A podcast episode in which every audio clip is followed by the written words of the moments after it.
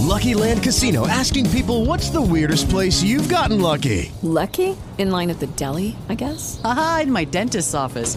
More than once, actually. Do I have to say? Yes, you do. In the car before my kids' PTA meeting. Really? Yes. Excuse me, what's the weirdest place you've gotten lucky? I never win and tell. Well, there you have it. You can get lucky anywhere playing at LuckyLandSlots.com. Play for free right now. Are you feeling lucky? No purchase necessary. Void where prohibited by law. 18 plus. Terms and conditions apply. See website for details.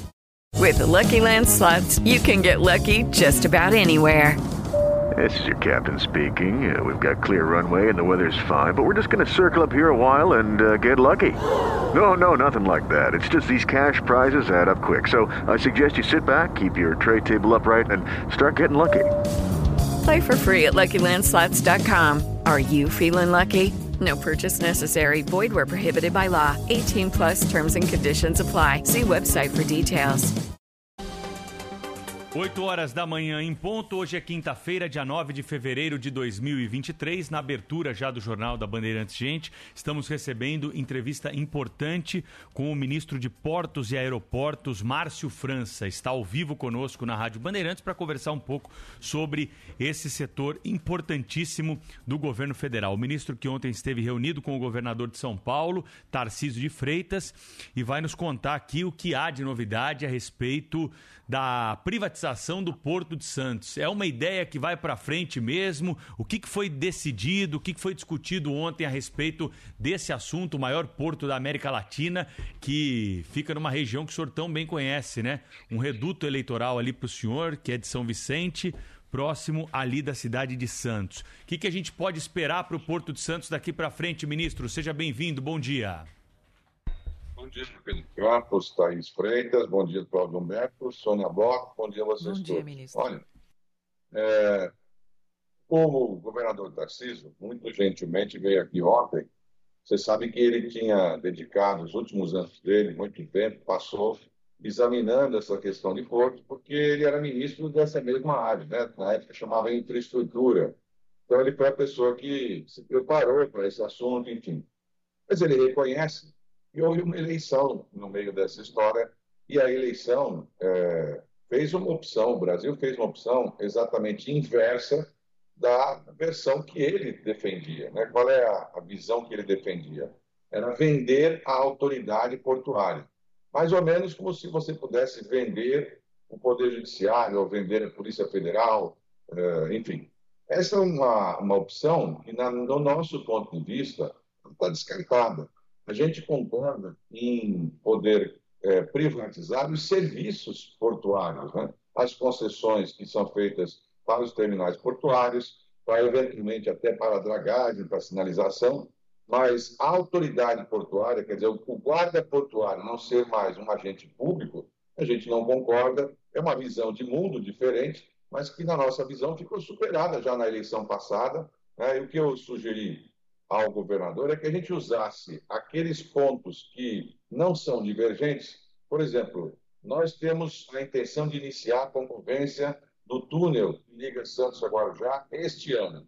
O projeto básico, executivo, o projeto é, já o licenciamento ambiental, eles já estão aprovados, estão dentro do processo, foram feitos pelo governador Alckmin lá atrás, pela Dersa, e já um consenso em toda a comunidade portuária que aquele o túnel, quer dizer, a parte submersa, ela é consensuada.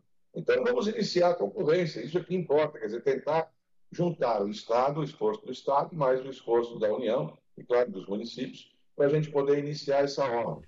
E eu penso que é mais interessante isso do que nós pensarmos em ficar discutindo ideologicamente se vamos vender uma autoridade. Como é que nós vamos convencer é, todas as pessoas que votaram no presidente Lula e agora não vai ser mais o Lula o presidente? Não tem, esse convencimento é meio impossível, né? Agora, eu tenho dito ele, disse ele ontem, mostrei a ele uma outra visão que nós temos em relação a essa extensão portuária no mundo todo. Mostrei para ele o caso de Rotterdam, eh, na Holanda, mostrei o caso de Xangai, na China, os principais portos do mundo, em Singapura. A tendência dos portos no mundo não é você interiorizar o porto, portanto, aprofundar cada vez mais para dentro da cidade os portos. A tendência do mundo, como vão surgindo navios cada vez maiores, Se você for aprofundando para dentro da cidade, você tem que ir cavocando, cavando cada vez mais, vai ficando mais cara a carga e, evidentemente, vai dificultando o trânsito de navios. Os navios começaram lá atrás com 7 metros de profundidade, depois para 9, 12, 15, e nós estamos chegando já com navios de 21, 22 metros, e vamos chegar certamente a 25.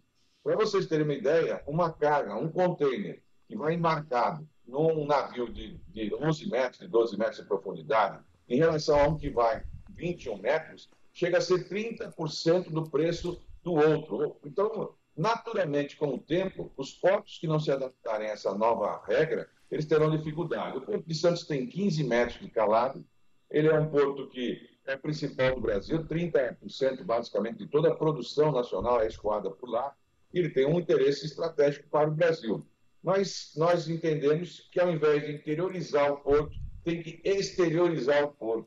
É exatamente o oposto que os outros portos do mundo fizeram. Que é, na verdade, você entrar para dentro do, do mar, mais para dentro do mar, onde você tem que fazer menos dragagem. Existem alternativas que você pode chegar a 20, 25, 30 metros sem precisar entrar para dentro das áreas. Essa é a nossa visão e é claro que o governador tem uma visão diferente, e a gente respeita a visão dele. E como ele é governador eleito de São Paulo, tem o nosso respeito. Ministro, bom dia, bem-vindo ao nosso programa. Ministro, essa coisa de privatizar a autoridade e tal, isso não, não, não, é exatamente o que, o que se pretende, né? A gente, a gente vê, por exemplo, que os vários, inúmeros aeroportos brasileiros foram privatizados, mas não o trabalho que é exercido, desculpe, que é exercido pelas autoridades. Né? Em cada aeroporto privatizado está lá a Receita Federal, está lá a Polícia Federal, está lá todos estão lá todos os órgãos é, públicos, servidores públicos exercendo as suas atribuições de autoridade aeroportuária. Quer dizer, essa coisa de privatizar a autoridade portuária não é muito retórica e, e é também a preocupação seguinte: não é uma visão arcaica, não, se, não, não constitui uma, um retrocesso no momento em que o mundo é, tem um, concepções completamente. Essa é a concepção de décadas atrás, né? de, de não te privatizar, etc. É, eu queria que o senhor é, discorresse sobre isso e também sobre a, a, ameaça de suspender ou de, ou de impedir novas privatizações de aeroportos e devolver a gestão dos aeroportos ou, ou reafirmar a gestão dos aeroportos, essa estatal Infraero, que tem um histórico tenebroso de serviços pessimamente prestados à população brasileira, que sustentou essa turma aí durante décadas a fio, pre prestando um péssimo serviço. E, e olha, se, se, se algum, algum, usuário de aeroporto privatizado ouvir essa história, vai ficar preocupado ainda mais com, com o futuro aí das, dessas, de, de, enfim, dessas atividades. Queria que você falasse sobre isso, sobre esse conflito entre, entre concepções atrasadas, concepções de, já superadas né, há décadas, é, com, com a necessidade que as pessoas têm, que o, que o país tem, né, de modernizar suas estruturas, de buscar investimentos, etc. São visões diferentes, né? Você enxerga uma visão atrasada, eu acho uma visão super moderna. Acho atrasada a visão de quem vê visão atrasada. Vamos pegar um exemplo. Dos 10 maiores portos do mundo, os 10 são públicos, nenhum é privado. Não há um único exemplo no mundo de autoridade portuária privada, a não ser na Austrália, onde temos graves problemas depois de privatizada a autoridade portuária. Os portos respondem por 93% de todo o escoamento da carga brasileira. É, não é uma coisa como o aeroporto. O aeroporto tem circulação interna. Né? A grande parte do aeroporto é circulação interna. Agora, a porto, você tem basicamente a circulação externa.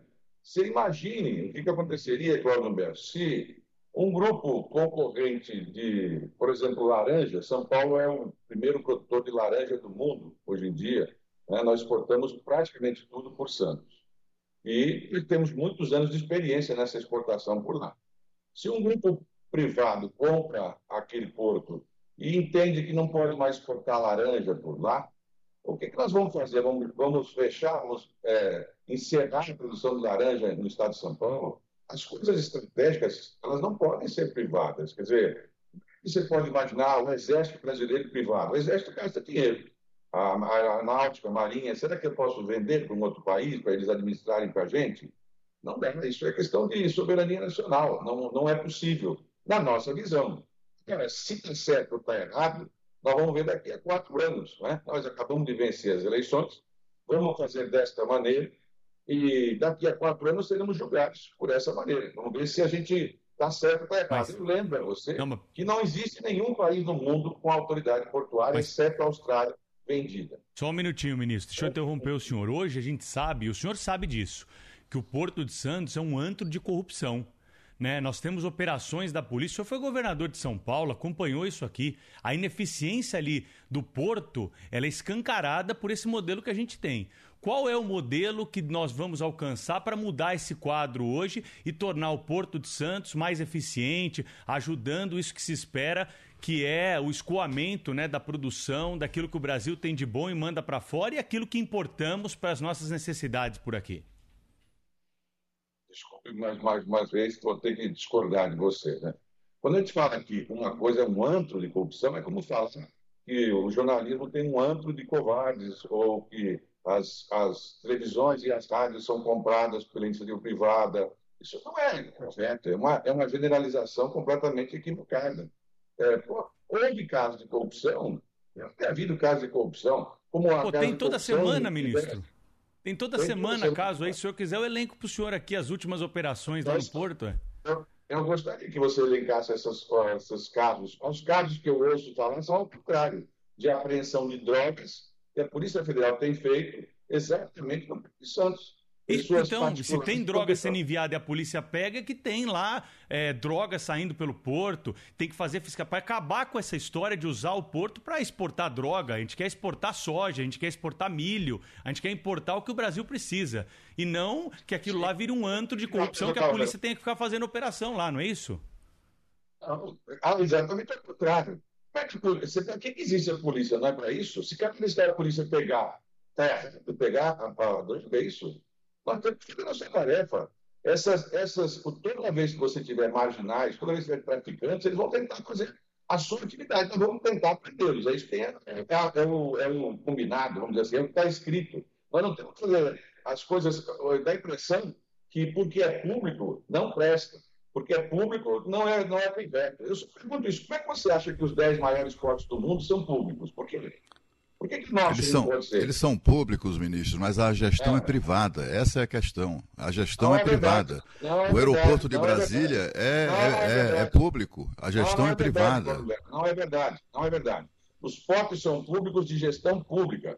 Eles têm concessão privada dos terminais. Aqui em Santos, 100% dos terminais são privados. 100%. Santos é ultra eficiente Santos bate recorde recorde em produção. Nós estamos importando este ano mais uma vez com recorde. Acontece que todo tem suas limitações. Nós não vamos conseguir colocar em Santos, como não se pode colocar em Congonhas, aviões de grande porte. Então, Santos tem uma limitação. Muito da nossa exportação foi para o Arco Norte, foi para o Maranhão, foi para outros lugares, corretamente, porque não tem sentido. Santos é um porto que está dentro de uma cidade. Agora, não é verdade que Santos é uma. É como se fosse uma coisa completamente errada. O, o, nós temos uma baixa em cima muito grande, um aspecto complexo de vira-lata. A gente acha que tudo que não, Brasil temos não presta, ministro, que presta ministro, são, são outros lugares. Nós temos uma história lamentável de corrupção, de contrabando. Aquilo é um antro de corrupção, de, corrupção, como disse, como disse o Pedro, né? É, grandes postos do mundo inteiro, um dos maiores do mundo, de Baltimore, por exemplo, é, é, é público, mas a gestão é privada ah, também. Então, assim, a, é, só, só para só citar um exemplo do, o senhor fala aí de, de, privatizar, isso é retórica, né? Privatizar a autoridade. Ninguém autoriza, ninguém privatiza a autoridade, nem no Brasil, nem no lugar nenhum do mundo. Agora, eu só queria citar. Eu queria, eu queria só citar um exemplo. A ex-presidente Dilma. A ex-presidente Dilma privatizou rodovias, não foi? É, parece que isso virou um pecado agora para a lógica do atual governo. Mas a ex-presidente Dilma privatizou rodovias aqui no Brasil. E essa privatização não, não, não incluiu a, a Polícia Rodoviária Federal, não incluiu a autoridade de que, que, enfim, das autoridades que as quais cabe inclusive fiscalizar, regular o setor, etc. e tal. Agora, ministro, essa, o projeto de privatização do Porto de Santos prevê investimentos do, da, da, da, da enfim, das empresas, ou grupo de empresas que é, arrematasse esse, esse contrato, investimentos da ordem de 25 bilhões de reais. Então, o senhor, o senhor quer, é, é ou tenta impedir a privatização, é, e, e, mas garante os 25 bilhões de reais de investimento que o Estado brasileiro não tem para investir lá no Porto de Santos? Sabe qual era o prazo previsto para iniciar o túnel de Santos Guarujá? Se fosse, nesses termos, privatizada a autoridade, daqui a sete anos ia começar o túnel. Sete anos. Nós vamos começar a concorrência do túnel este ano. Este ano. O Porto de Santos tem hoje 2 bilhões de reais em caixa. Anda no Porto de Santos, você vai ver a vergonha que está lá hoje, das ruas todas esburacadas. Você me explica por que, um porto tem que acumular dinheiro para ser vendido, se ele tem o dinheiro que é público, que é arrecadado dos terminais e dos concessionários, por que, que ele não faz a tarefa dele de arrumar o porto? Por que, que a Infraero é superavitária ao contrário do que você disse, a infraero é superavitária e tem a vantagem que eu tenho de pegar a infraero superavitária e deixar de ter uma alternativa, porque, claro, todo mundo quer privatizar Congonhas o Santos Dumont. Agora, alguém quer privatizar lá no interior de Roraima? Lá ninguém quer privatizar, claro. Lá nós precisamos do, do, do serviço público. Não são serviços executivos, não é aviação executiva. Isso é uma aviação humanitária. Para a gente agora transportar alimentação para os índios, nós vamos levar 16 dias de caminhão. Se tivesse um aeroporto que a gente pudesse funcionar direito lá, levava quatro horas. Então, nós temos que enxergar a aviação e a questão do, do transporte como integração, igual se tem uma escola. É a mesma coisa, por que não vende todas as escolas? Não vende todos os hospitais? Podemos vender todo o país. Quem sabe entregar esses grupos privados, por exemplo, iguais a esses que estavam gerenciando esses grandes nomes, essas grandes marcas que vocês viram aí, privados. E nós descobrimos agora que tem um rombinho de 40 bilhões de reais nessas empresas. Né? As auditorias passaram por lá, todo mundo fiscalizou, e simplesmente ninguém viu. Quem é que vai pagar esse preço? Quem vai tomar conta? Lembrem-se que só 10% da população brasileira anda de avião. Só 10%. 90% não consegue pagar uma passagem. Né? 10% da população é que anda de avião. Então, nós precisamos é permitir que mais gente ande de avião, que tenha mais avião. O Brasil tem hoje menos lugares, menos aeroportos regionais com voos regulares do que tinha em 1950. Se deixar só o privado fazer tudo do jeito que ele quer, e não está errado, ele tem a lógica dele, quer lucrar mais. Nós somos a favor da ampla concorrência.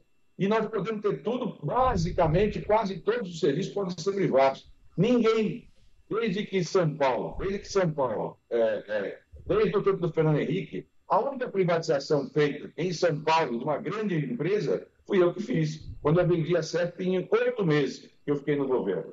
Não tenho nenhum problema em privatizar. Fala abaixo, ministro, não Lula briga. privatizadas em São Paulo do que tem dez vezes do que tem nos Estados Unidos. Não há problema privatizar mas tem que ter o controle público estatal. Ministro Márcio França, ministro dos Portos e Aeroportos, ao vivo conosco aqui na Rádio Bandeirantes, entrevista também na tela do Band News TV. Ministro, já que a gente agora foi também para o setor de aeroportos, eu queria perguntar para o senhor qual é o seu plano em relação às felicitações de dois aeroportos muito importantes do país que foram concedidos e depois devolvidos pelas empresas que venceram as concessões. Eu me refiro aos aeroportos de Viracopos e o aeroporto, ao aeroporto do Galeão. O que, que vai acontecer com esses dois aeroportos? A esse aeroporto o aeroporto de Amarante, lá no Rio Grande do Norte. Então, reparem, está aí um bom exemplo, Cláudio e Pedro. O governo privatizou dois aeroportos. Passado um certo tempo, a empresa disse que não tem mais interesse. Que vai fazer o governo? Ele tem que recuperar o aeroporto para revender o aeroporto. Não, tá, não tem outra solução. E se a pessoa fechar o aeroporto, dá para fechar um aeroporto e ir embora para casa? Não dá. No tempo da pandemia, quando teve a pandemia, quem é que vocês viram que foi? Onde cada um de vocês foi se vacinar? Né? Como eu também. No serviço público. Tem serviços que têm que ter a garantia pública. Esses aeroportos serão relicitados, evidentemente.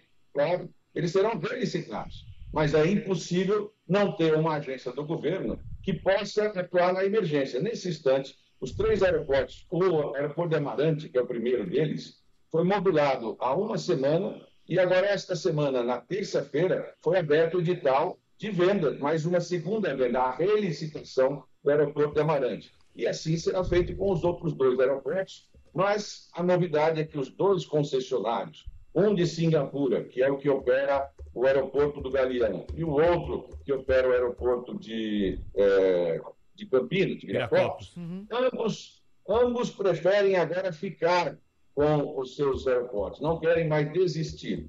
E aí que se criou um impasse. Como é que faz para desistir da desistência? É possível ter uma renúncia da renúncia? Nós estamos estudando algumas formas, claro que para nós, quanto mais rápido, melhor, para não desanimar quem está dentro, enfim. Mas o modelo de concessão de aeroportos foi iniciado lá atrás também, no começo do presidente Lula, passou pela presidente Dilma e cada um dos presidentes. Não há problema com relação a você é, autorizar aeroportos que são autossuficientes em serem privados. Agora, ministro, nós estamos na... em entrevista. Deixa eu só emendar aqui, Soninha, porque eu queria. É... Foram dezenas de aeroportos que foram concedidos à gestão privada no país nos últimos anos. A maior parte está tudo certo, funciona bem e entrega um serviço melhor. Esses dois, na verdade três também com o Diamarante, é, foram tiveram problemas na concessão e aí as empresas desistiram, agora estão tentando desistir da desistência, enfim.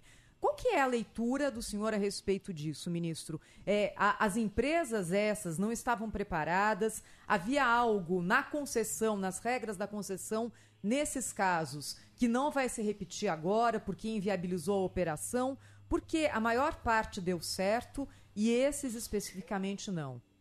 Hey guys, it is Ryan. I'm not sure if you know this about me, but I'm a bit of a fun fanatic when I can. I like to work, but I like fun too. It's a thing. And now the truth is out there. I can tell you about my favorite place to have fun. Chumba Casino. They have hundreds of social casino style games to choose from with new games released each week. You can play for free anytime, anywhere and each day brings a new chance to collect daily bonuses. So join me in the fun. Sign up now at ChumbaCasino.com. No purchase necessary. VGW. Void were prohibited by law. See terms and conditions. 18 plus.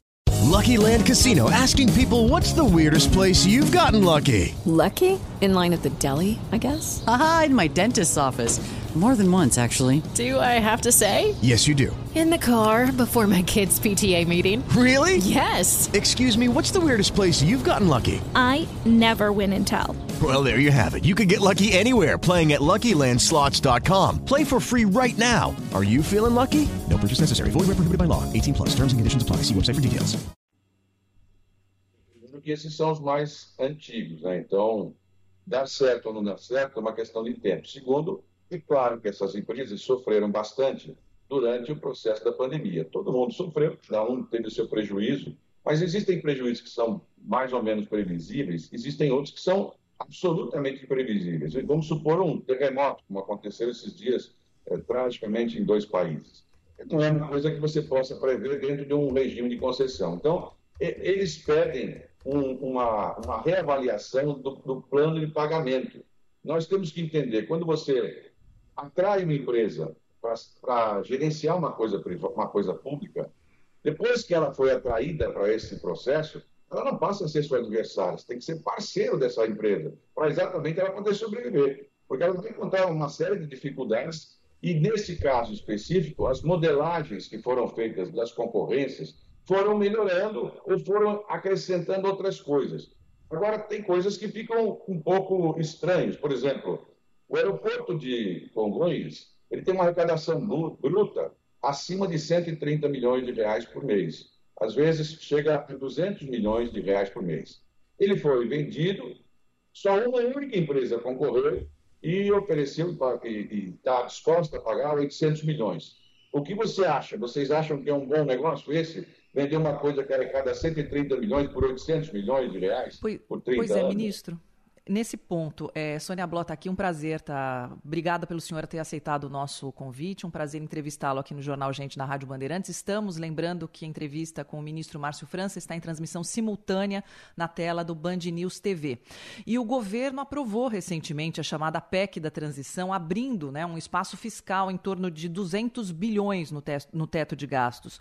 O Ministério do Senhor vai ter essas verbas necessárias esse ano para os investimentos necessários na infraestrutura aeroportuária. Olha, vou, vou falar para o senhor como uma pessoa que viaja bastante. A infraestrutura é, no Brasil é péssima e isso não melhorou nenhum governo, né, independentemente da posição política. Então eu gostaria de ouvir o senhor sobre isso. Eu não sei para onde você viaja, mas deve ser o deve estar todo, ministro. Não, mas você viaja rodoviário ou você viaja aeroviário? Né? Eu viajo nas Aeroviário, duas, você eu viajo nas duas malhas. Então, Você acabou de falar no aeroviário, melhorou em vários aeroportos. E é verdade. É só você andar no Brasil, você vê muitos aeroportos, milhares, isso é muito bom. A Embraer tem alguns poucos aeroportos. Nesses aeroportos, muitos deles, inclusive, sempre ganham o prêmio de melhores aeroportos administrados no Brasil. É, você pega exemplos onde as pessoas né, querem viajar por aeroportos que estão mais próximos. Então, é meio natural. Com relação à questão rodoviária, o ministro Renan, essa semana, fez o anúncio junto conosco e o ministro da Agricultura sobre a Operação SAF. Para vocês terem uma ideia, no ano passado, havia de, de saldo para se gastar eh, com recuperação das estradas o equivalente a 10% do que tinha em, mil, em 2012. Com esta PEC, entraram mais 18 bilhões. Ele já iniciou e já começou a, a- a contratar, já contratou, já pagou, inclusive, mais de 600 milhões esse mês. E nós vamos consumir tanto de asfalto esse mês, para esse ano, para recuperar essas estradas que foram despedaçadas aí pela, pela largada que aconteceu. É só andar pelas estradas do Brasil e ver os problemas que nós temos, que é possível que a gente tenha problema de falta de asfalto a partir de julho e agosto. Nós, inclusive, orientamos os importadores a providenciarem é, uma, uma remessa anterior a esse asfalto. Com relação aos aeroportos, nós estamos indo agora, é, hoje, eu acabei de estar autorizado hoje a licitação, por exemplo, do aeroporto de Guarujá, que era uma história de 30, 40 anos. Nós autorizamos hoje, a prefeitura está anunciando hoje a licitação, o aeroporto do Guarujá. Mas eu estou indo, por exemplo, durante o carnaval, inaugurar dois aeroportos lá na divisa é, do, do- da- do Amazonas com Roraima, aeroportos públicos, que são aeroportos que não têm movimento todos os dias. Não precisam ser aeroportos que tenham grande movimento. Os, os aeroportos de grande movimento, esses, quando eles estão privados, o privado tem, tem condição de poder evoluir, fazer mais rápido as modernidades, as modernizações que, eles são, que são necessárias. Mas em muitos lugares do país, se você não tiver o público para iniciar, não surge isso, você não induz o crescimento. Como é que você vai imaginar que no, em Roraima, no Acre, em vários lugares, vai ter só o privado circulando e simplesmente o que vai acontecer é as pessoas querem, querem apenas pegar o filé mignon e ninguém quer discutir a outra parte. Vocês, não sei se repararam, é, é muito comum isso. Você vende uma estatal e vende em lotes. Os lotes que são ultra lucrativos, todo mundo aparece para comprar. Os lotes que não são lucrativos, ninguém aparece para comprar. Você vende o lucrativo, e aí o governo cada vez vai, vai arcar com os que não são lucrativos. A gente tem que tomar Ministro. muito cuidado com a retórica. Né? Ministro, quando é assim, esses lotes, o que a gente observa, né, é, até pelo noticiário, que esses lotes é assim, o lote tem lá o, o filé mignon, mas também tem Roraima, né? É, é sempre assim, não, não, não, não, existe licitação de, de lote ruim e de lote filé mignon, né? Na verdade é, é, é sempre misturado. Com relação ao aeroporto Permite uma São... parte? Permite uma parte, Cláudio? Claro. Foram sete modelagens de venda. Na primeira vez, venderam um aeroporto, que está sendo devolvido. Na segunda vez, venderam dois. Na terceira vez, venderam um. Na terceira... Só da quinta para diante começaram a colocar um pouco de aeroporto bom com um aeroporto que não seria tão bom. Mas eu estou dando um exemplo que é genérico. Por exemplo, foi vendida a SEDAI no Rio de Janeiro, a empresa de água e esgoto. Quatro lotes foram vendidos. O quinto lote, que dá um tremendo prejuízo, não foi vendido. O que, vai ter que acontecer? Vai ter que continuar sendo público. É isso. O, É, negócio claro, foi né? bom, né, Sem Cláudio? dúvida. Porque teve um ágio aí num dos leilões de 116%. Quer dizer, tem interessado para isso. E quando o senhor fala que o aeroporto de Congonhas dá superávit hoje, tem lucro, é porque a empresa que assumiu colocou dinheiro lá. A Infraero vai ter dinheiro para colocar, porque o governo não consegue nem dar 600 reais aí. Tá chorando lá no Congresso, diz que não tem dinheiro para nada, não consegue ajudar os, os mais mineráveis, está fazendo um esforço danado, aliás, nem explicou como é que vai fazer isso. Então a pergunta me parece óbvia aqui. O governo tem dinheiro para colocar dinheiro no aeroporto e não tem para dar para os mais pobres? É, como é que é essa conta aí, ministro? Desculpa, mas está parecendo um debate político. Parece que vocês têm. Basta vocês lançarem uma campanha eleitoral e se candidatarem na próxima eleição. É cobrança A jornalística tá só. O senhor conhece a gente. É faz- só faz par- faz jornalística. a parte, gente faz com todo mundo A aqui. informação está chegada. Com a informação está. Você quer falar que Congonhas está. A Congonhas é administrada hoje pela Infraero. Não, não tem um privado lá. O dinheiro que está lá hoje é dinheiro seu, dinheiro meu. É dinheiro público que está lá. E assim mesmo, é, ele é um aeroporto mais lucrativo do Brasil. É isso que eu estou lhe dizendo. Então não passa a informação errada. E a questão que nós estamos discutindo política. É, né? eu Nós falei aeroporto de Congonhas, é- era aeroporto de Brasília, você me desculpa aí, eu, eu Ah. confundi Congonhas com Brasília. O aeroporto de Brasília é um modelo, né? Hoje, para o senhor viaja bastante, está em Brasília aí, deve ter passado por lá. Eu que me confundi no aeroporto aqui só. Mas a pergunta é, a Infraero tem dinheiro para investir o que o capital privado investe quando pega uma concessão como essa, reformar para o aeroporto começar a dar lucro? A Infraero é superavitária, bastante superavitária. Eles têm que aprender a gastar dinheiro que é superavitário. O governo não tem que ter dinheiro. Mas é claro que o é, ministro. Não tem mais, o quase não tem aeroporto para administrar. Aí não, não tem Não, como, não é não, tem como aplicar Não, mal o dinheiro que o aplicaram com muita corrupção, aliás, ao longo de toda a história. É uma história lamentável, triste. Eu, eu não respondo pela história, né? eu respondo pelo período que eu estou. O restante da história, cada um, vocês, vocês todos nós estávamos. Eu, eu fui oposição em boa parte dessa história, mas acho que é, nós temos que ter todos os cuidados. Mas lembrem-se, ambos aí, né? Ele citou o ex- o exemplo do aeroporto de Brasília. Lembre-se que o aeroporto de Brasília era o aeroporto, era o mesmo proprietário do, aeroporto de Amarante e devolveu o Amarante. Olha que interessante. Ministro, Entendeu? não é bem assim. Brasília Não é bem. é uma Ministro, de deixa. Deixa eu dar uma informação ao senhor. A, a Inframérica, que é administradora do aeroporto de Brasília, é tão, é, demonstrou na, na gestão desse aeroporto a- toda a competência que esse, que esse, esse pessoal tem, duvidosamente. Amarante é um, é um aeroporto inviável. É por isso, é por essa dificuldade lá em São Gonçalo da Morã, não sei se o tem conhecimento disso, é que o aeroporto é inviável. O aeroporto é, aliás, obra do governo petista de Dilma Rousseff, foi inaugurado em 2014 esse aeroporto, é daquelas coisas que se coloca, é como se fosse uma ponte que não tem estradas para ligar uma a outra. É um aeroporto que ninguém usa, porque não, não tem. Fizeram um aeroporto com capacidade de, de, de receber, de movimentar 6 milhões e 200 mil eh, passageiros eh, por mês. Nunca, nunca chegou nem perto de 10% disso.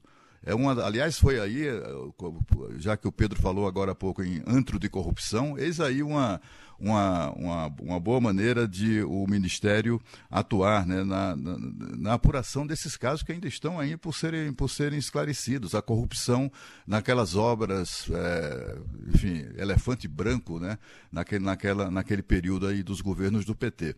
E São, São Gonçalo da Amarante é um aeroporto inviável, simplesmente, é simples, simples assim. Eu, eu não sabia da, da especialidade aeronáutica do, do, do Cláudio. Então, eu Não, eu não sou tenho. especialista, eu sou bem, eu sou bem informado sobre esse Então, assunto, ministro, Só somente. me fale, só me fale por que, que o aeroporto foi comprado pela empresa, porque isso é. Nós estamos fazendo road show, tinham 36 pessoas ontem, essa semana aqui, para comprar de volta o aeroporto de Amarante. Isso é televisão, cá, né? E se ele não comprar, se ninguém comprar, o que, que você acha que tem que se fazer? Nós vamos isolar o Rio Grande do Norte do país? Ou nós temos que abrir o aeroporto? Tá bom, e vamos abrir com a Infraero. Simples assim. Onde não tiver interessados, a Infraero vai fazer, que é a tarefa dela pública de fazer. A Rádio Bandeirantes é um espaço de debate, sempre foi, sempre será, o senhor sabe muito bem disso. Está convidado para voltar aqui para debater com a gente, porque é um bom debatedor, né? Sempre tem argumentos contrários aí para serem colocados.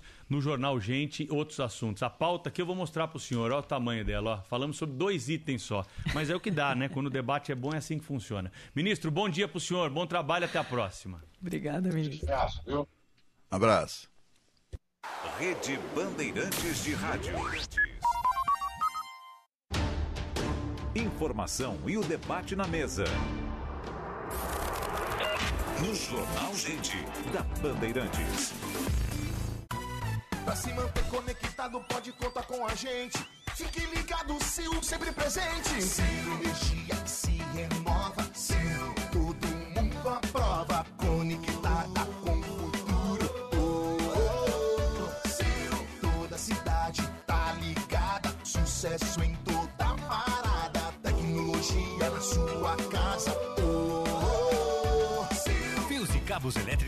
Conectada com o futuro. Há 30 anos, a CM Capital ajuda milhares de pessoas a investir e realizar sonhos. Aqui você conta com atendimento rápido e personalizado, com os melhores especialistas do mercado financeiro, além de conteúdos educacionais exclusivos. Por isso, nós te recomendamos a melhor. Na maior corretora independente do Brasil e da Espanha, o nosso único foco é você. Acesse cmcapital.com.br barra bandeirantes e abra sua conta grátis. CM Capital. Invista em você. Trânsito. Oferecimento Braspress, a sua transportadora de encomendas em todo o Brasil. Em São Paulo, ligue 2188-9000. Rodovia Anchieta, na chegada a São Paulo, tem trânsito lento do quilômetro 13 até o 10 no acesso à Rua Vergueiro e o trecho urbano vai mal até a Rua Salvador Pires de Lima. Saída para ABC e Baixada Santista tem trânsito bem lento pelo trecho urbano até a altura da Rua do Reno. Depois dali a condição melhora e vai bem até o trecho rodoviário. Dica do dia Seresto. Cães adoram se jogar nas brincadeiras e as pulgas adoram se jogar no seu pet. Use Seresto, a coleira que oferece proteção contra carrapatos e pulgas em cães e pulgas em gatos por até oito meses. Bandeirantes, fechada com você, fechada com a verdade. Jornalismo. Jornal Gente. Bandeirantes.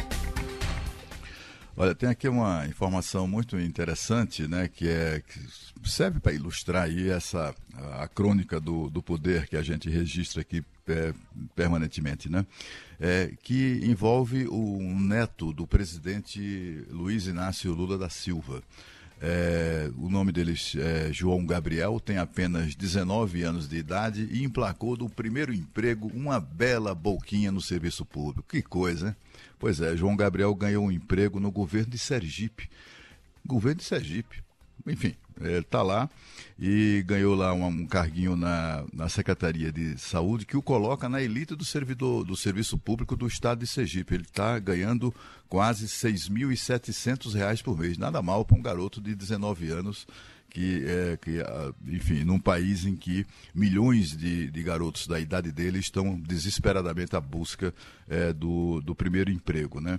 Esse prodígio integra o governo de Fábio Mitidieri, que é filiado ao PSD de Gilberto Kassab, e tem um secretário de Educação que é do, filiado ao PDT, José Macedo Sobral.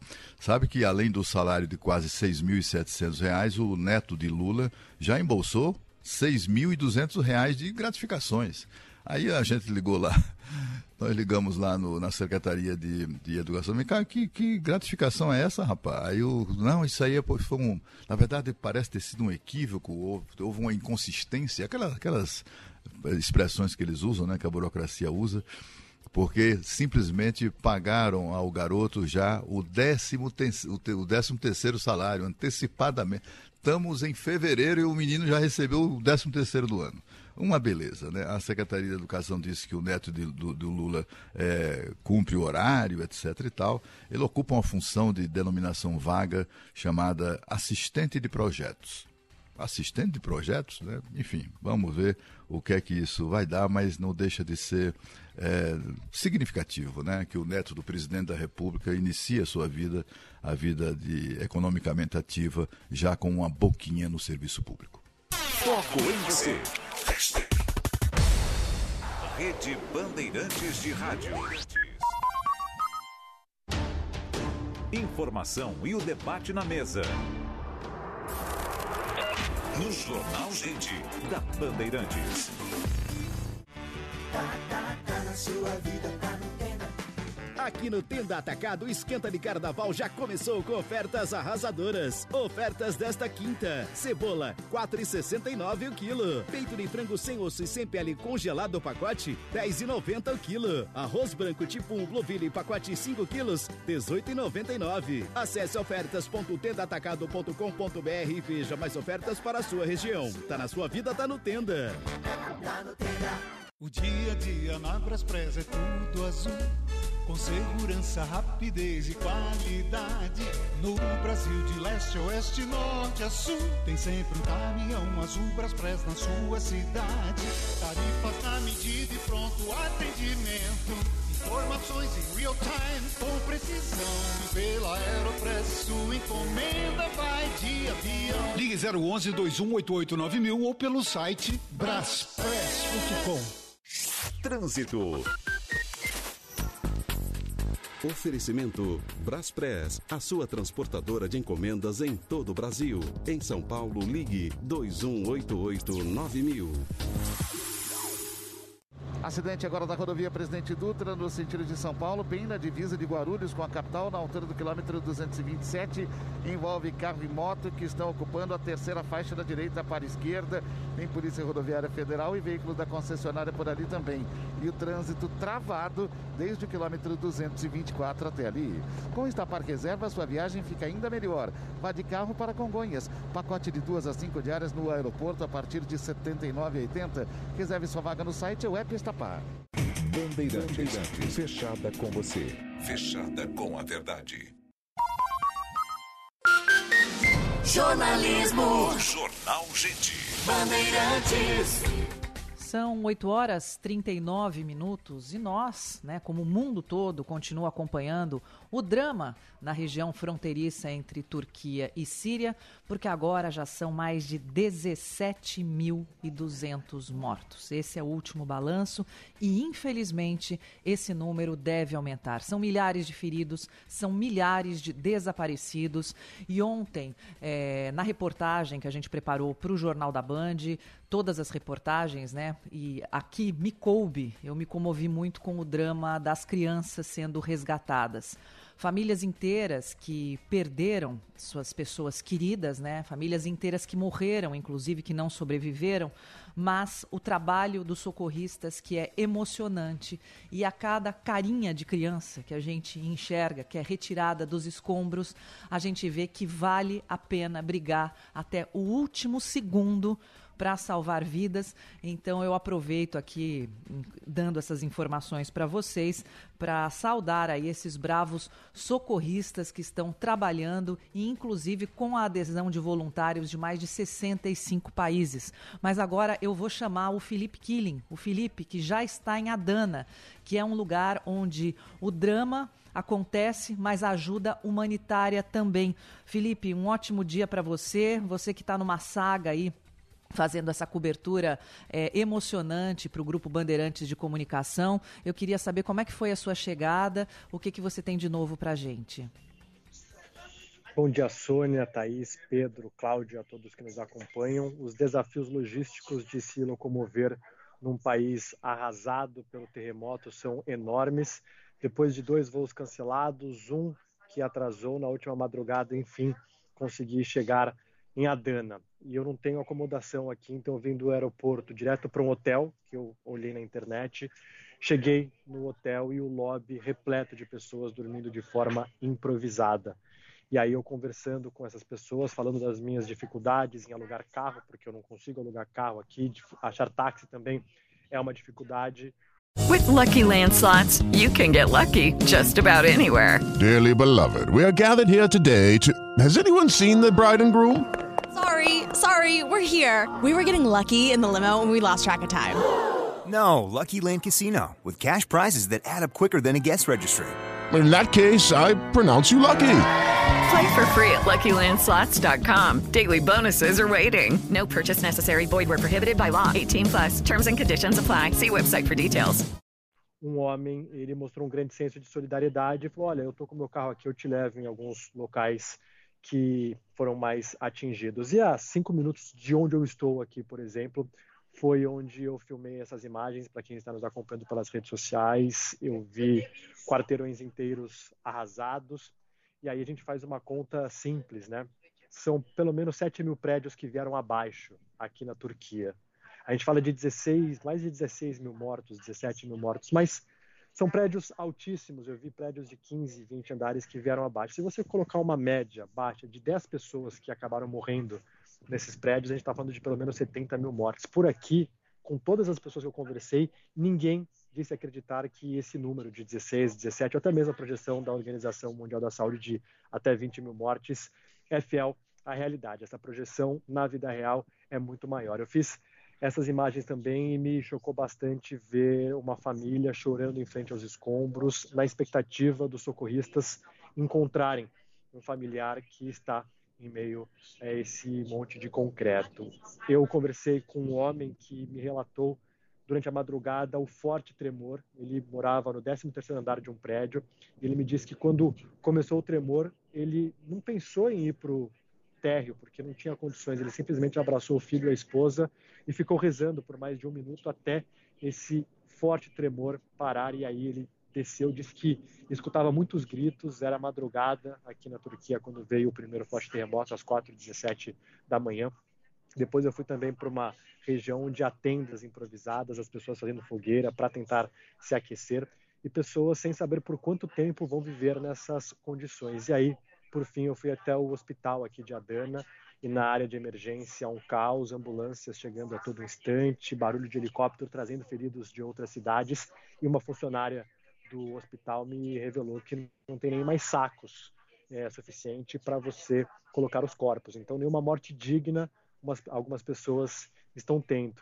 E eu percebo também nos socorristas o desgaste psicológico. Claro que tem um desgaste físico muito grande, mais de três dias de um trabalho incessante de resgate, mas também o psicológico muito abalado, porque um socorrista ele me revelou a partir de agora, estatisticamente, a chance de encontrar pessoas com vida é muito pequena. Claro que milagres acontecem, é por isso que a gente está aqui nesse trabalho, mas eu, nas últimas horas, vi mais mortos do que vivos. Então, é um clima muito pesado aqui na cidade e eu também vejo algumas pessoas olhando para o nada, aquele olhar vazio, sabendo que perdeu as economias de um apartamento, pouca gente tem seguro para é, terremoto e mesmo que tiver, qual seguradora vai conseguir ressarcir cidades inteiras? e também pessoas que, além disso, estão com familiares desaparecidos ou feridos. Então, um tema bem pesado aqui em Adana. Killing, as pessoas é, que perderam as suas casas, a maior parte, como você nos relata, nessa descrição arrepiante que você faz agora direto de Adana, essas pessoas estão ficando aonde? Existe uma organização? Existem abrigos? Tem muita gente zanzando pela rua? Como que é isso? Thaís, eu fui a um local onde há tendas improvisadas e algumas pessoas estão lá. No lobby desse hotel eu vi várias pessoas dormindo no chão, na cadeira, no sofá, e aí eu conversei com uma dessas pessoas e ela me disse, ah, o dono do hotel ele liberou aqui para as pessoas virem e ficarem no lobby. Então, tudo tem virado abrigo por aqui. E tem pessoas que estão na rua, tem pessoas que estão dormindo em seus carros, e tem pessoas que elas estão relutantes a irem a hotéis ou qualquer construção por conta do trauma. Elas têm medo de que aconteça tremores secundários e estruturas já abaladas possam vir abaixo. Então existe também uma marca muito forte no lado psicológico dessas pessoas que passaram por um momento horrível numa madrugada, um chacoalhão enorme, depois tremores secundários. Então você anda pela cidade aqui, você percebe, né, esse clima pesado e as pessoas é, zanzando, gente que está sem trabalhar porque os escritórios não estão funcionando, até um cara que é, me ajudou aqui na locomoção, ele disse, eu estou sem trabalhar, meu escritório está comprometido, então eu tenho tempo para te levar nessas regiões, e aí ele foi comigo e mostrou, então você tem um pouco de tudo aqui, e, e é maluco pensar que algumas cidades, elas talvez tenham sido varridas para sempre do mapa, elas não vão conseguir ser reconstruídas, porque a zona de destruição é enorme, e tem vilarejos mais afastados. A Dana é uma cidade grande, né, relativamente. Mas tem vilarejos mais afastados que até agora sequer viram qualquer ajuda do governo. E são pessoas que estão usando as próprias mãos para tentar encontrar parentes queridos. E cidades que eu acho que foram varridas para sempre do mapa. Com certeza. A Dana tem quase 1 milhão e 700 mil habitantes, né? Tô vendo aqui no, Nossa, na uma cidade internet. grande. É uma cidade bem grande. O Killing, a, a imagem né, que, que fica aqui no rádio, a gente, quando fala de imagem, precisa descrever. E eu tenho certeza que muitos dos nossos ouvintes acompanharam pela internet, pela televisão.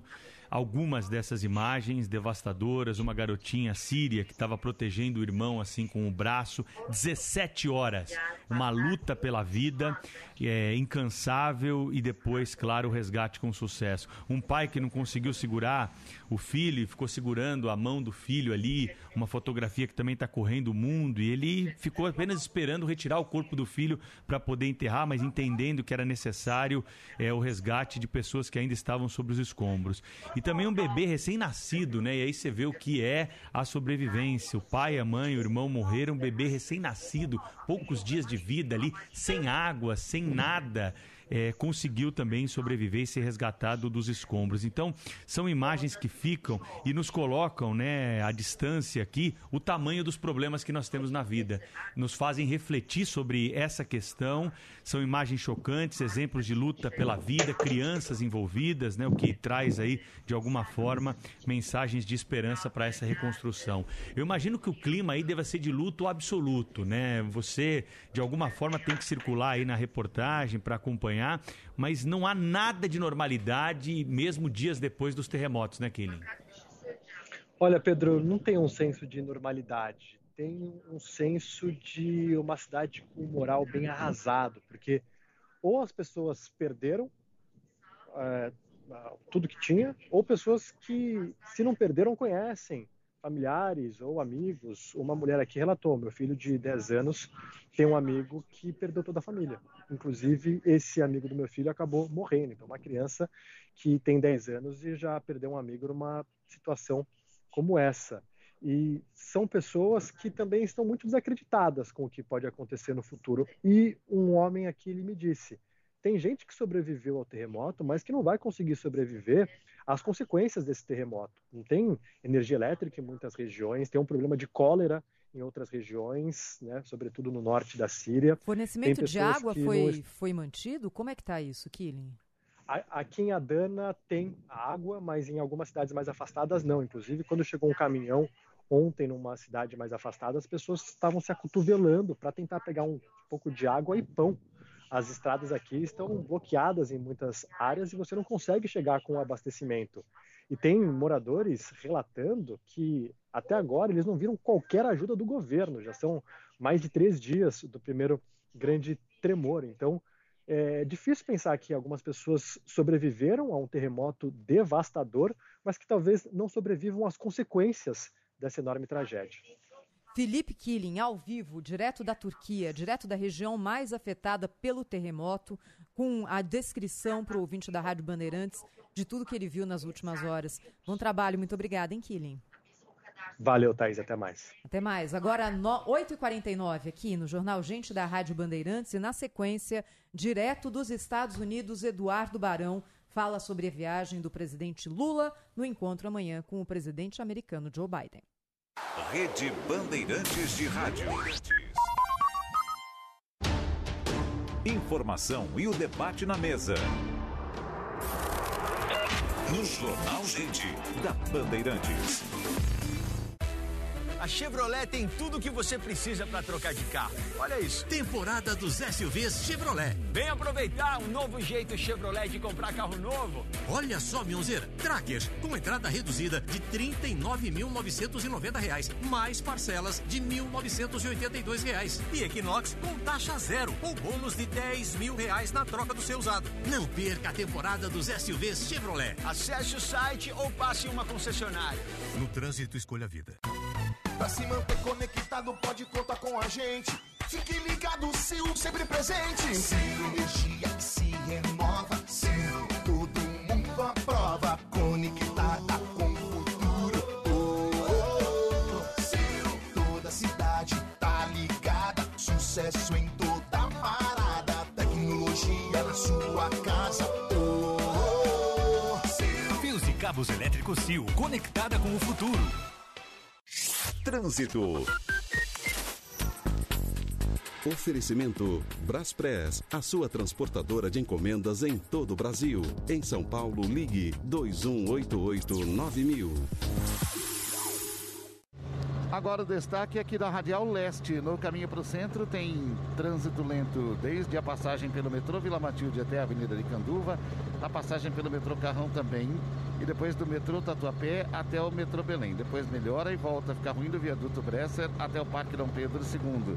Para quem vai no sentido do bairro, a condição de trânsito é boa, sem grandes dificuldades agora. Potencialize a sua trajetória com o maior banco de investimentos da América Latina. Dê um BTG na sua vida. Bandeirantes. Fechada com você. Fechada com a verdade. Linha Internacional.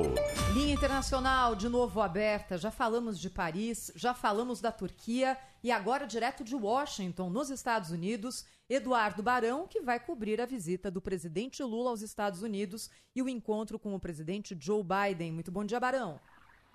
Olá, Thaís. Bom dia para você, para todo mundo no Brasil, para a Soninha é, na França. Olha, Um há uma expectativa grande aqui em Washington para a chegada do presidente é, Lula. Ele virá hoje no final é, do dia para essa reunião com o presidente Joe Biden amanhã aqui na Casa Branca. Vai ser o primeiro encontro dos dois como presidentes. Né? Eles já tinham se encontrado no passado quando o Biden é, foi vice é, de Barack Obama, mas na pauta não tem nenhuma, é, nenhum anúncio, nenhuma nenhum acordo fechado. É tratado aqui nos Estados Unidos como um encontro de boas-vindas para tentar retomar uma relação entre as duas nações. Essa relação ficou estremecida durante o governo de Biden junto com Bolsonaro no Brasil. Jair Bolsonaro tinha uma relação muito mais próxima eh, com o ex-presidente Donald Trump e desde que Biden assumiu o poder, essa relação entre as duas nações acabou ficando eh, estremecida. Desde que Lula conquistou eh, a eleição, Biden telefonou para ele ainda no domingo da eleição, depois voltou a entrar em contato com o presidente brasileiro após as invasões em Brasília e agora vão se encontrar amanhã aqui no Salão Oval. A primeira-dama Janja também vai se encontrar com a primeira-dama Jill Biden. Elas vão tomar um chá no mesmo momento em que os dois líderes estarão conversando eh, no Salão Oval. De qualquer forma, temas relacionados aos dois países, o comércio eh, bilateral, a questão eh, do meio ambiente e também a guerra entre Rússia e Ucrânia são assuntos que vão estar na pauta dessa reunião de amanhã entre Lula e Bolsonaro aqui em Washington.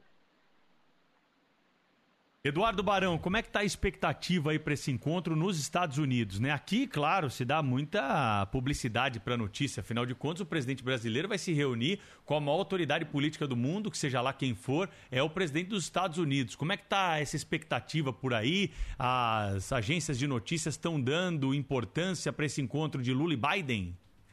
Por enquanto, nenhuma, Pedro. É, como o encontro vai ser amanhã, há, por enquanto, uma outra tensão aqui nos Estados Unidos, a relação é, envolvendo o país com a China, a guerra que prossegue é, entre Rússia e Ucrânia. Você pega as principais capas dos jornais, claro, desastre é, na Turquia, mas isso tende a mudar é, nas próximas horas. Né? O encontro vai ser realizado amanhã, às três e meia da tarde, horário aqui de Washington, cinco e meia da tarde é, no horário de Brasília. E aí é evidente que é, esse assunto vai vir mais ah, vai ter mais atenção aqui nos Estados Unidos, por causa de todos os enredos, né? A relação é, envolvendo o presidente Lula por ter sido preso, por ter saído da cadeia, por ter voltado à presidência é, da República, a questão envolvendo Jair Bolsonaro, né, o ex-presidente brasileiro que está aqui nos Estados Unidos, continua ali é, na região da Flórida, enfim. Então, são vários elementos que vão, com certeza, voltar ao noticiário americano. Mas por E enquanto assunto não vai ainda faltar, os né, assuntos são outros, né?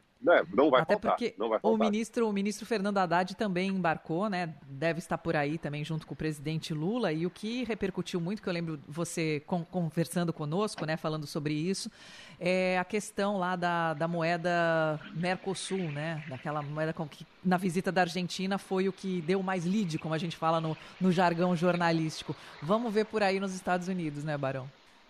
É, vamos ver. Ah, vai ter uma comitiva, vai ser uma viagem curta, né? Porque ele chega hoje à noite, já vai embora no sábado de manhã. Então, o Lula fica praticamente um dia, só amanhã, ele fica o dia inteiro por aqui. O Barão, o Zaidan está aqui para falar sobre esse encontro do Lula com o Biden, mas eu preciso te perguntar uma coisa, já que você está por aí. Como é que está repercutindo essa história aí da mulher do Joe Biden ter dado um selinho aí no marido da Kamala Harris no dia do Estado da União? Um vídeo que está viralizando. Foi beijo na boca mesmo ou não, Barão? Rapaz, você sabe que o pessoal gosta de fofoca aqui, né? Dizem fofoca ah, no Brasil gosta. também. Quem não gosta? É, então, esse beijo aí, digamos que está chamando a atenção de todo mundo aqui. Eu não sei se ela errou é, você dá um beijo no rosto. Né? Não, é, não é normal os americanos se cumprimentarem com um beijo, né? Aliás, não é normal eles se tocarem. Eu tive que reaprender tudo isso aqui, né? Você fala bom dia, boa tarde, boa noite com aquela distância é, regulamentar. Mas aí tá a imagem para quem está acompanhando o canal da Rádio Bandeirantes é, no YouTube, a hora que a Jill Biden deu um selinho. É um selinho. Pode é. ser aqui nos Estados Unidos, Se ela no errou, Brasil, a em qualquer errou lugar bastante, viu, É, Barão? porque ela tá com os olhos fechados. Desculpa, gente, mas esse é um detalhe. E todo, que todo mundo, mundo reparou. ô, ô, Sônia, todo mundo foi ator ali, porque nem, não chamou atenção, ninguém ficou assustado. Foi fato absolutamente Não, normal. foi, né? Só que o marido dela e, e a mulher dele estavam lá discursando no, no Estado da União, um discurso mais importante que tem aí, lá no, no, no Capitólio, nos Estados Unidos. Barão, toma parabéns, cuidado Barão, aí. um- é só uma coisa que eu queria observar aqui com o Barão. Com o Barão, o Barão tem, tem autoridade para falar sobre isso. É que assim, não se deve ter grandes expectativas quanto à repercussão na imprensa americana dessa visita. Como o Lula sempre é, suscita muita curiosidade, é provável que ali um jornal ou outro dê uma, uma fotinha ali dos dois se cumprimentando ali e tal. Mas assim, destaque, eh, visitas assim acontecem às dúzias diariamente na Casa Branca. Então, eh, não, não se deve ter grande expectativa e não, não será pela desimportância do Brasil, nem coisa nenhuma, não. É porque o- a imprensa americana não dá muita importância mesmo a isso. Não é, Barão? Eu acho que é isso, né? Exatamente, exatamente. É isso, Cláudio, tem toda a razão. Assim como o presidente brasileiro também. Tem muitas reuniões aí, né, que eh, nem, eram, nem são noticiadas, né? É, o presidente brasileiro costuma receber, mas não tem nem comparação com o que o presidente americano, ah, principalmente depois que acabou a pandemia, né, está retomando essa agenda, então é muito comum. Tem muitos líderes que passam por aqui que nem são é, noticiados, digamos assim, por causa da quantidade mesmo. O Cláudio tem razão nesse sentido. Eduardo Barão, ao vivo, direto de Washington. Obrigada, Barão. Bom trabalho, hein? Pra Bom trabalho, também. meu Até amigo. mais. Valeu. Obrigado. Muito obrigada. 8h58 aqui, Rádio Bandeirantes Jornal. Gente, Cláudio Zaidan conosco para falar sobre expectativa e talvez consequências do encontro entre Lula e Joe Biden. Bom dia, bem-vindo, Zaidan. Bom dia, Thaís. Bom dia a todos. Uma saudação para os ouvintes da Bandeirantes. Oi, Zaidan. Olá, Sônia. Bom, o, o importante, o Cláudio falava há pouco, né, que é rotineiro você ter alguém ali na Casa Branca, é o primeiro-ministro da Finlândia, é o primeiro-ministro da Alemanha, é o presidente de, de Israel, é o presidente de Singapura. Tem sempre alguém visitando, isso para eles é rotineiro. Agora, alguns países merecem mais atenção, mais deferência. E o Brasil costuma eh, chamar um pouco mais a atenção, não da imprensa exatamente, mas dos interesses dos Estados Unidos. Para o Lula, é uma sequência que é o padrão né, de presidentes eleitos no Brasil, quando tomam posse, visitam os principais mercados brasileiros, os principais parceiros comerciais. No mês que vem, ele vai visitar o maior parceiro comercial, que é a China. Já visitou o terceiro principal parceiro comercial e segundo em compra de manufaturados, que é a Argentina. E agora visita o maior comprador de manufaturados e segundo maior parceiro comercial do Brasil, os Estados Unidos. Só que na conversa dos dois presidentes, as questões comerciais, técnicas, não são tratadas. Isso aí fica para ministro. E chama a atenção a ausência do Carlos Fávaro. Porque haverá lá a presença da Marina Silva, que vai ser uma espécie de estrela da companhia, porque muita gente quer falar sobre meio ambiente com ela. Estará lá a Aniele Franco, o Haddad, mas o Fávaro seria uma figura fundamental para discutir, primeiro, a habilitação de novas plantas exportadoras de carne bovina. Esse processo está parado. Já passou por todas as etapas de verificação, está parado, e claro, o Fávaro é o cara autorizado e com conhecimento para tratar disso. E a reclamação dos Estados Unidos pelo fato de o Brasil ter dado fim àquelas isenções da taxa de importação pelo Brasil de álcool proveniente de milho, né? Porque, em razão das coisas do mercado, quando o açúcar está com preço internacional muito bom, muita gente no Brasil que produz cana deixa de usar essa cana para a produção de etanol e usa para produzir açúcar, porque o açúcar está com preço excelente no mercado internacional. E aí o Brasil precisa importar álcool e busca álcool de milho lá nos Estados Unidos. E havia uma taxa de isenção. Essa taxa agora chegou ao fim e os americanos querem discutir esse assunto. Então, o Fávaro seria uma figura importante na, delega na delegação, mas nem vai, porque não há expectativa de negociações comerciais relevantes. Isso vai ser tratado depois, tete a tete, ministro do Comércio, que eles chamam de secretário, né? secretário do Comércio dos Estados Unidos, com o ministro da Agricultura do Brasil. E na China, aí provavelmente o Fávaro estará, porque com a China os debates, as discussões, os acordos serão majoritariamente relacionados ao mercado de comida e de minério. E como o Brasil é fundamental para o mercado chinês, não só para a alimentação das pessoas, mas dos animais, né? A China tem um rebanho de 300 milhões de suínos, é uma coisa extraordinária. Então, o Fávaro deve ir à China. Agora, o que o Biden quer falar com o Lula, e o Lula deve tomar muito cuidado para não cair na armadilha, é sobre guerra. O Biden quer passar a imagem de que ele tem a chancela internacional para a política de guerra dos Estados Unidos em relação ao que está acontecendo entre Rússia e OTAN. Há muito tempo deixou de ser uma guerra entre Rússia e Ucrânia, é uma guerra entre Rússia e OTAN, com envolvimento cada vez mais direto da Polônia, da República Tcheca, agora da Inglaterra, que vai treinar pilotos para caças que estão sendo fornecidos à Ucrânia, o envolvimento da Alemanha com o envio dos Leopardos, né, aqueles tanques, envolvimento dos Estados Unidos, não só envolvimento, mas financiamento e direção de todo o esforço de guerra. E o Biden tem dito, falou isso no discurso do Estado da União, que os Estados Unidos estão prontos para uma guerra muito longa. Mas ele usou essa expressão que é um eufemismo. Não é que estão prontos, eles querem uma guerra muito longa. Essa guerra está enriquecendo muita gente, inclusive fazendo com que as ações das oito grandes produtoras de armas de guerra dos Estados Unidos cresçam extraordinariamente. Aí o Macron liga para o Lula e o Lula fala: Macron, o Brasil não vai vender munição para os tanques alemães. Vem o, o Scholz, e houve a mesma coisa. Não venderemos munição para a Alemanha. E no ano passado, tanto Lula quanto Bolsonaro foram criticados pesadamente, aliás, com malícia, pelo Zelensky. O Zelensky disse que o Bolsonaro era um porta-voz dos interesses russos. E depois colocou o Lula numa lista de inimigos da Ucrânia. É claro que houve pressão, ele removeu o Lula da lista, mas ele tratou Lula e Bolsonaro, o Lula ainda era candidato à presidência, como inimigos da Ucrânia, simplesmente porque nem o Bolsonaro como presidente, nem o Lula como então candidato e agora como presidente, entram nesse canto da sereia dos Estados Unidos de que há um movimento mundial para lutar contra a Rússia. A Índia nunca comprou tanto petróleo da Rússia, nunca fez tantos negócios com a Rússia. China e Rússia estão fazendo negócios diretamente em rublo e yuan, estão ignorando o dólar. Os países árabes aumentaram consideravelmente os negócios com a Rússia.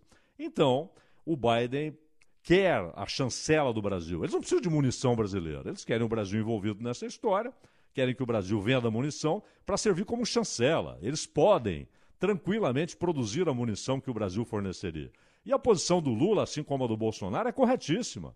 Não há por que o Brasil simplesmente entrar nesse trem macabro que é capitaneado pelo Joe Biden. Aliás, o Biden, me desculpem, só para para não deixar de falar disso, que é muito importante, ele está numa semana difícil. Está sendo poupado pela imprensa americana. Você viu que o Barão trouxe os destaques da imprensa, ninguém falou do assunto, a não ser o jornalismo independente nos Estados Unidos. Seymour Hersh, esse é um dos jornalistas mais importantes do mundo. O que esse cara revelou na Guerra do Vietnã e tem credibilidade. É aquele sujeito que, quando fala ouvi de fontes, por enquanto anônimas, que isso, isso, isso, isso aconteceu. Todo mundo leva a sério, porque ele não é um especulador, não é um mentiroso. E o Seymour Hersh garante que os Estados Unidos explodiram o gasoduto 2, que leva gás da, da Rússia para a Alemanha. Os Estados Unidos produziram essa explosão com ordem expressa do Joe Biden.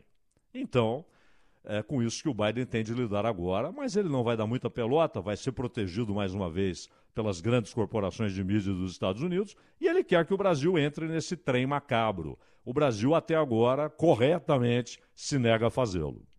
Zaidan, Aliás- você falava o seguinte, Cláudio, só para não perder a oportunidade aqui, você falava para o Lula não cair na armadilha do Biden a respeito da guerra. Mas tem uma armadilha do Lula para o Biden também a respeito dessa história de atos antidemocráticos e o Lula dá uma valorizada né, nesse assunto que ele não, não quer esquecer e faz questão de manter vivo, até pelos seus ministros falando a todo momento do que aconteceu aqui no Brasil, porque é uma estratégia para não descer do palanque, me parece, Zaidan. É, mas é um palanque que também interessa ao Biden, não é? Porque o Biden, e é bom lembrar, há uma diferença gigantesca entre o processo eleitoral brasileiro e o processo eleitoral nos Estados Unidos. Então, muita gente tem dito, é, os dois ah, foram eleitos em eleições foram contestadas. A eleição dos Estados Unidos carrega muitas suspeitas, a última, de 2020. A votação, porque com a pandemia eles incentivaram e tornaram a votação pelo correio prioritária. Muitas, milhões de pessoas votaram pelo correio. E como o voto não é obrigatório, muita gente recebeu a cédula e simplesmente devolveu a cédula vazia. E há muitos indícios fortes de que essas cédulas foram preenchidas. Houve paralisações de contagem extremamente estranhas. O processo brasileiro é muito mais confiável do que. Até porque nos Estados Unidos, em cada estado, você tem uma legislação sobre como votar. Tem lugar que é urna eletrônica, tem lugar que é no papelzinho. Não é? Vocês lembram da Flórida, quando era aquela perfuração do cartão na eleição do Bush filho? Então, é, é um processo passível de fraude. São situações diferentes. Mas o Biden gosta muito desse assunto, não é? porque a ideia é a mesma: é, é tornar o Trump inelegível, pelo que aconteceu no 6 de janeiro. A ideia é a mesma. Então ele vai alegremente gostar disso que você chamou de armadilha do Lula, Pedro. É, exatamente. E tanto, Zai- Zaidan, muito bom dia. O, tanto dia, quanto a- aqui no Brasil, lá nos Estados Unidos, o governo democrata de Joe Biden tenta criminalizar não só o, o Trump, como todas as pessoas que estiveram com ele na- durante aquele período. Né? Tanto quanto também o projeto do Lula aqui e seus aliados é criminalizar Bolsonaro, bolsonarista, e tudo que lembre o ex-presidente da República. Tem isso, eles têm isso em comum, né? O Zaidan lembrou muito bem. Agora, a posição brasileira, uma posição da diplomacia brasileira, desde o governo de Bolsonaro, pela paz, né? O, o representante do Brasil na época na na, no Conselho de Segurança da, da ONU, fez isso, fez um discurso bastante contundente em defesa da paz. Talvez tenha sido o único integrante daquele conselho que falou em paz, num, numa, numa guerra em relação a, eh, em relação a, a qual ninguém eh, só se fala em só se fala em, em- em- né, enfim, comprar equipamento, mandar tanque, eh, canhão, não sei o que mais, canhão não se usa mais, mas enfim, armas para tornar a guerra para perpetuar essa guerra, né? que é, um, é algo que interessa à indústria bélica americana que financiou, que financia as campanhas eh, democratas no- e também republicanas, né? algumas delas, nos Estados Unidos. E eles, eh, os presidentes ficam, para não contar os escândalos de corrupção que envolvem o próprio Biden, né? eh, tem essa, esse interesse aí da indústria bélica americana. Talvez o, o Biden queira queira neutralizar, digamos assim, também esse discurso, no mínimo, né, neutralizar esse discurso do, do governo brasileiro em defesa da paz, o que é tudo muito estranho. Né? O Biden é o grande senhor da guerra, não é apenas o, ou pelo menos ele e o Putin, né, são os dois grandes senhores da guerra. O, lá o Zelensky é um, é um peão no, nesse xadrez. Né? Agora, eu só queria contar aqui uma história envolvendo uma visita do presidente Lula ao então presidente George W. Bush. Isso foi em março de 2007. E naquela ocasião eh, tinha lá a guerra no Iraque, etc. e tal. E o, o- o- a graças ao trabalho competente da, da diplomacia brasileira, o, o Bush recebeu o Lula em Camp David. né? Eu acho que todos nos lembramos disso, né? que é a residência de campo do presidente dos Estados Unidos. É uma coisa muito privada. Né? E, e- e, no entanto, teve, fez essa gentileza, né? o, o, o George Bush recebendo o Lula e hospedando o Lula por uma noite lá em Camp David. E durante a, isso me foi contado pelo, pelos diplomatas que estavam lá. A certa altura o Lula se empolgou e resolveu, pô, tô aqui com o homem que manda no mundo, né? Então eu vou tal. E aí ele resolveu é, criticar a guerra do, do Iraque, aquela, aquela invasão americana no Iraque, etc. e tal. Mas ele não conseguiu falar mais do que 30 segundos, porque o Bush é, eles estavam sentados no sofá, na sala lá da, da, da residência, né?